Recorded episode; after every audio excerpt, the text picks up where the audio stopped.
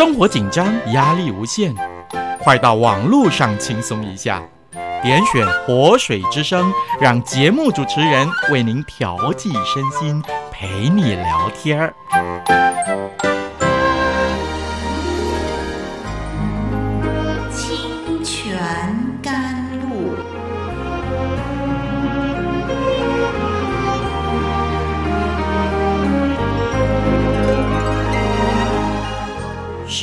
干无水之地得到滋润，叫郁闷无助之心得着安慰，令软弱疲乏之灵得以更新。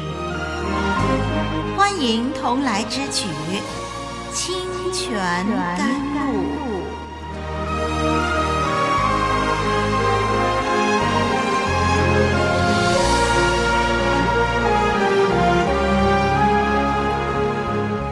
网络上的朋友、弟兄姐妹，立文盟主的恩典再次给您主持《清泉甘露》，愿神保守这段时间，使你我呢一同从神的话语当中得造就。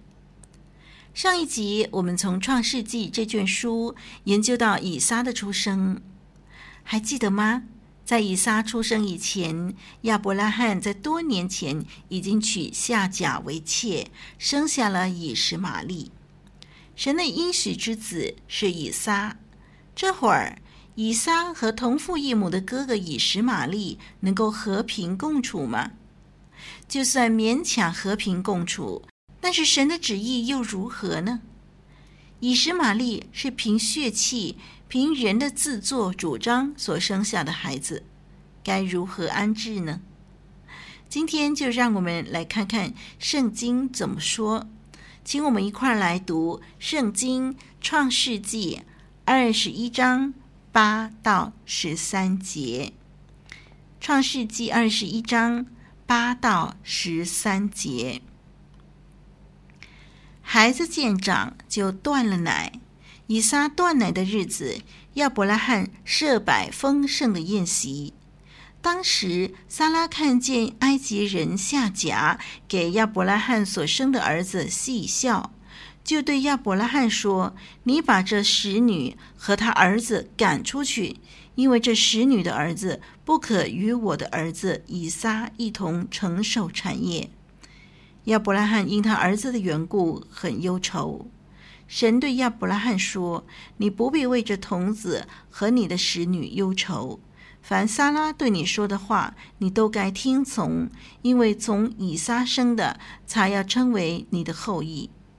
至于使女的儿子，我必使他的后裔成立一国，因为他是你所生的。好，我们读到这儿，这段的经文记载了撒拉赶走夏甲和以实玛利。除去以撒在继承产业上的威胁。从文学结构上面来看呢，以撒的出生和以实玛利的被赶走这两件事情，就由第六节和第九节的希伯来词语“欢笑”“喜笑”这个词连接起来。而更重要的联系是神的话语，是在第一节。确认以撒必会出生，并且在第十二节提到以撒必会承继产业。我们继续读下去，就会看见亚伯拉罕再一次愿意顺服而领受神的应许。让我们逐一的来看经文的内容。第八节说：“孩子见长，就断了奶。”按照古代近东的风俗，断奶应该是在两三岁的时候。以撒是亚伯拉罕和撒拉等候盼望已久的心肝宝贝儿，他断奶的时候，自然要大大欢庆一番。因此呢，亚伯拉罕设摆丰盛的宴席。第九节接着记载，在这个喜庆的日子里，这个家庭中有人不开心。那是亚伯拉罕所娶的妾夏甲所生的儿子以实玛利戏笑。以实玛利，呃，当时大概是十六七岁了。他看见父亲亚伯拉罕为小以撒所摆设的宴席，便戏笑。他似乎是有点的嫉妒，因为他现在不再是亚伯拉罕的后嗣。在当时的法律之下呢，正室的儿子，不论是出世迟或者是早，总比婢女的儿子地位更加的优越。这是奴西尼版清楚说明的。从以前的研究里头，我们可以知道，亚伯拉罕前后曾有三个可能的后嗣。第一个是他的仆人以利以谢。跟着是夏甲所生的以实玛利，最后也是真正的后嗣，那就是以撒。第九节这节经文说到，以实玛利戏笑，到底是怎么样的一种行为呢？呃，我们这里实在是不太清楚。我们看一般的圣经注释呢，或者是跟随传统的观念呢，呃，认为说以实玛利嘲弄以撒。或者，呃，就是认为以实玛利仅仅是和以撒玩耍，只不过呢，这两个人的关系啊，令撒拉倍感威胁。到底戏笑是怎么回事呢？让我们注意“戏笑”这个字在创世纪里的用法。首先，这个字在创世纪的十九章十四节用来形容，呃，罗德试图警告家人。他好像是在嘲弄或者是爱开玩笑的人。然后在创世纪二十六章的第八节，这个字用来描述以撒和配偶利百加的戏玩。在创世纪的三十九章十四节和十七节，说到波提乏的妻子控告约瑟轻视嘲弄他。我们从以上的经文发现呢，以上各种情况之下，“戏笑”这个动词都是在描述被误解的一种行为。怎么说呢？比如，呃，罗德的话看来不像他平常说的话。呃，以撒的行为显示他和利百加的关系不同于妹子的关系，而诬告约瑟强奸更是与他平日的好行为绝对不相称。同样的，以实玛利对以撒的戏笑，明显的在撒拉的眼中是一种很不寻常的态度。让我们再注意另外两处经文的用法，那是在出埃及记三十二章第六节，那里说到摩西在山上的时候，百姓在营内玩耍这个字。还有士师记第十六章二十五节，非利士人叫瞎眼的参孙为他们戏耍。以上的所有的用法，都带着有些许戏弄人、呃轻视某个人，或者是某件事情，或者是呃有害的、不友善的游戏。所以，综合以上的研究。戏笑这个字，在创世纪二十一章第九节，应该是比孩子之间玩耍更为复杂的一种情况。表面上可能所进行的活动好像是无害的，但是很可能以实玛利没有慎重看待以撒，或者没有慎重看待应许。戏笑，呃，如果是指诡诈的戏笑。那么，英文圣经的这个字 “mock” 这个词呢，就翻译的挺合适的。在英文，“mock” 的意义是很广的，包括嘲弄、轻视、嘲笑和模仿。此外，从词源学来看，这个字指模仿的笑声。在创世纪第二十一章，我们刚才所研究的经文呢，喜笑。是对神呃应许的信心的回应，但是戏笑则是出于不信的回应，不相信神的回应，不相信以撒是神计划里头的继承人。轻视神工作的人必须被移走，好让信心之人可以在神的祝福兴盛。这就是这段经文我们要看到的。我们看到以实玛利轻视神的工作，因此他必须被移走。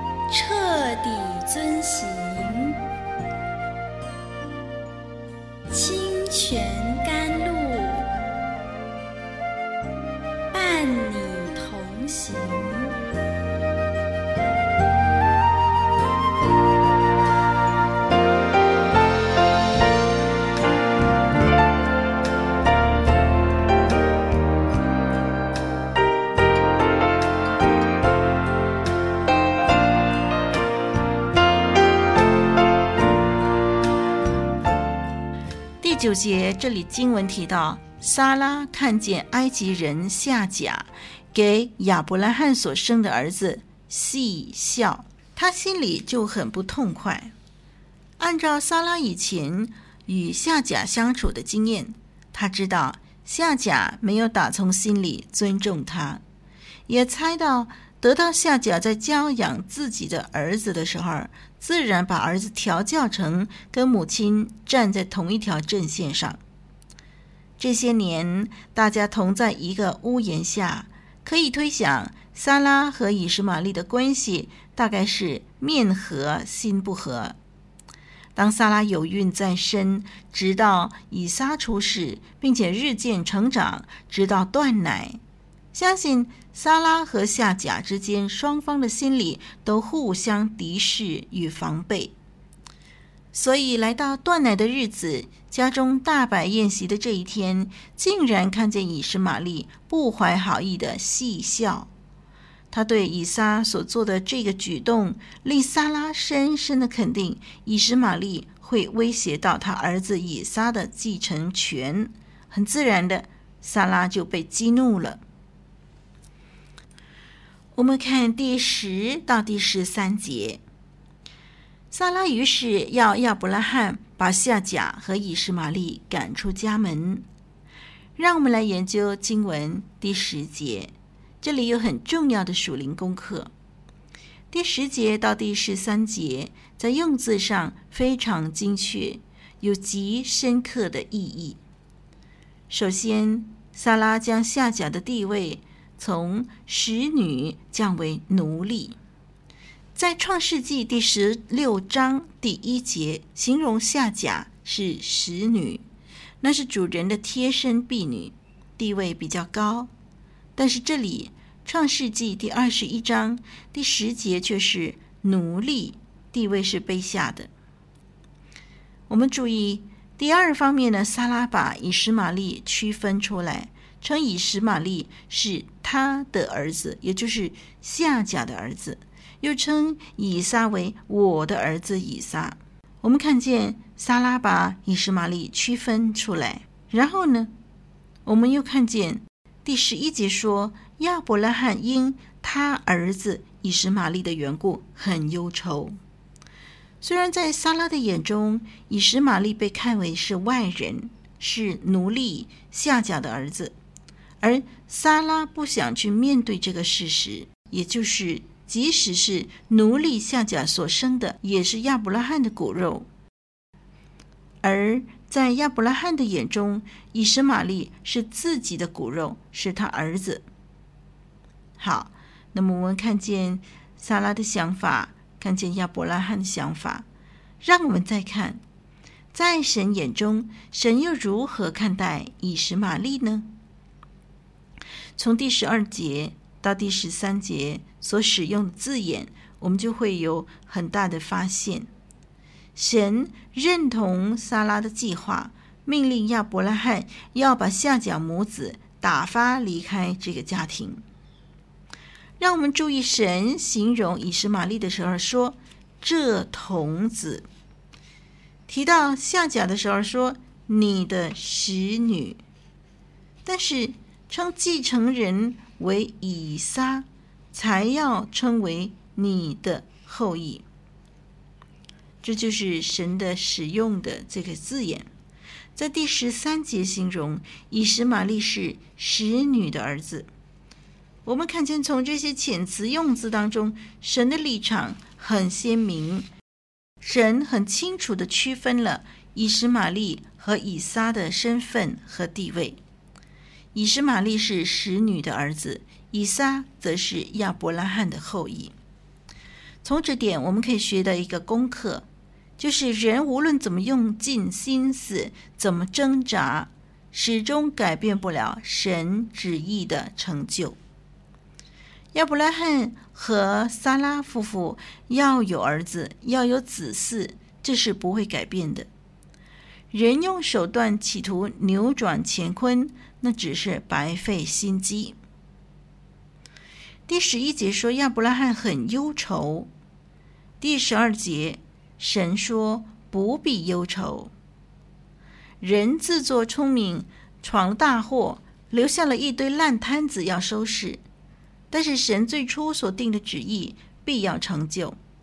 在面对烂摊子的时候，神慈爱的伸出援手，为亚伯拉罕的缘故，呃，智慧的将这个夏甲母子打发走了。是的，夏甲母子必须离开这个家。否则，日后以撒和以撒的家庭以及他们的子子孙孙将会永远没完没了。为了双方的幸福，必须此刻理智的分开。长痛不如短痛。神很无情吗？不是的，神乃是将危机化解。神是慈爱的神，他依然顾念以实玛利的无辜。他顾念夏甲的孤苦无依，他更因为以实玛利毕竟是亚伯拉罕所生的，所以神应许他会保护夏甲母子，并且供应他们，更使以实玛利的后裔成立一国。神这些作为，使到打发夏甲母子离开了这件事情所引起的冲击减低到最低点。弟兄姐妹，神是信实的。人很软弱，常常心智容易动摇，但是神永不动摇。他按照他所应许的成就，神是信实的。他按照所应许的成就。接下来我们要讲的是，神是慈爱的，他怜悯投靠他的人。夏甲母子依靠神，所以神不撇下他们。神是信实的，神是慈爱的。那么。最后呢，神是有丰盛恩典的，是的，他有丰盛的恩典，因此他赐福亚伯拉罕、撒拉和以撒，他也有足够的恩典，可以向下甲母子施恩。让我们坚持与神同行，并且深信神必看顾投靠他的人。好，我是丽文，神祝福你，再会。